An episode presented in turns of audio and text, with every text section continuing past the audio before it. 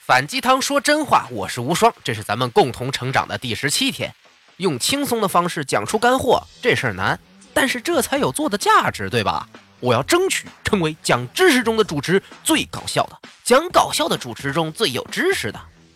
我调研了一下，现在学生在学习的时候普遍认为毕业后最没用的学科是什么？得到的答案不是物理，不是英语，而是数学。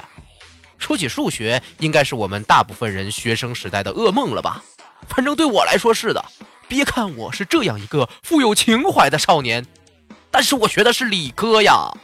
虽然我对外一向是宣扬我拥有着理科生的思维方式、文科生的知识储备，巴特，数学真是当初我最讨厌的一门学科呀！真的是他妈太难了。数学难吧？还不光是我们觉得难，老美也觉得这玩意儿难。大学之前，他们都学不到真正的数学，就因为怕把孩子难倒，不愿意学习了，所以干脆等到大学再学高难度的，简直狡猾的不得了啊！美国是世界上最富有的国家，没错吧？他们的富豪基本也是世界排名靠前的人了，对吧？但是美国也是贫富差距非常大的国家，有钱的特有钱，看看比尔盖茨啦，有人算过。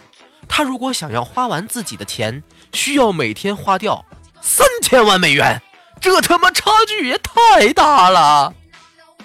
可是没钱的也特别穷，基本就和贫民窟差不多，领个补助，天天要饭，睡大街和垃圾桶。这是为啥呢？经过我长达三个小时的思考，我发现了这个关键问题。其实就是数学学的好不好的原因，数学能力的强弱直接决定了贫富差距。来听我给你捋捋这个逻辑哈。第一点，数学学得好的人，首先成绩就不错，因为学好数学这门课必须拥有一个很强的逻辑思维能力。这样的人进名校就很容易啊，能交到更多厉害的朋友，朋友多了路好走嘛。而且。逻辑思维很强的人，在进入社会后啊，也很容易就能理解工作还有商业的本质，从而很容易提高社会地位，赚到很多的钱呢。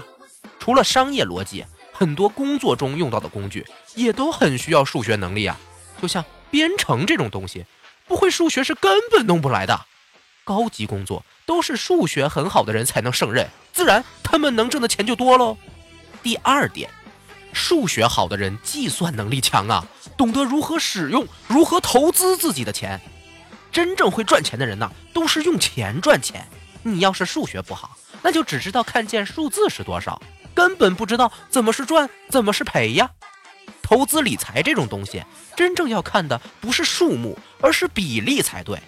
但是数学不好的人，看见密密麻麻的数字，直接就被造懵了，干脆不算了，就随便投吧。结果钱。就全被数学好的人套走了。好的商人也是一样，赚钱多的商人都是懂得使用各种手段让收入大于支出的人精啊！各种打折、促销都是算好了，肯定让你多花钱。数学不好的小商贩就一直也赚不了大钱呢，因为根本算不出来怎么摆放商品，怎么节省成本，能让收入更多呀？这都是数学问题。第三点，现在。再也不是写写东西、喊喊口号就能挣大钱的时代了。你出去赚钱，没有点什么新技术，人家理都不理你。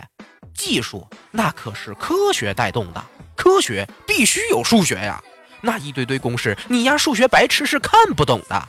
你看现在最新有钱的一帮人，都是搞科技创新的，那最基本的就是数学能力啦。不然你就算瞎猫碰上死耗子，弄出了火药，也只能拿来做鞭炮啊。你看，在现在这样的商业社会里，如果你交的朋友是数学很好的人，那说明你的朋友质量相当的高啊！因为这些人是最有机会掌握世界运行的规律的。看似将来无用的数学，才是真正能够证明你以后发展程度的最关键的能力呀！没有什么知识是没有用的，就看你能不能理解到它和你的未来的关系喽。优秀是一种习惯。你数学学好了吗？乖乖评论分享，么么哒！明天见。小广告：找后期制作、文案编辑、节目策划。如果是想要投稿或者一起加入自由思维团队的小伙伴，请关注微信公众号“无双漫谈”，查看联系方式：收工。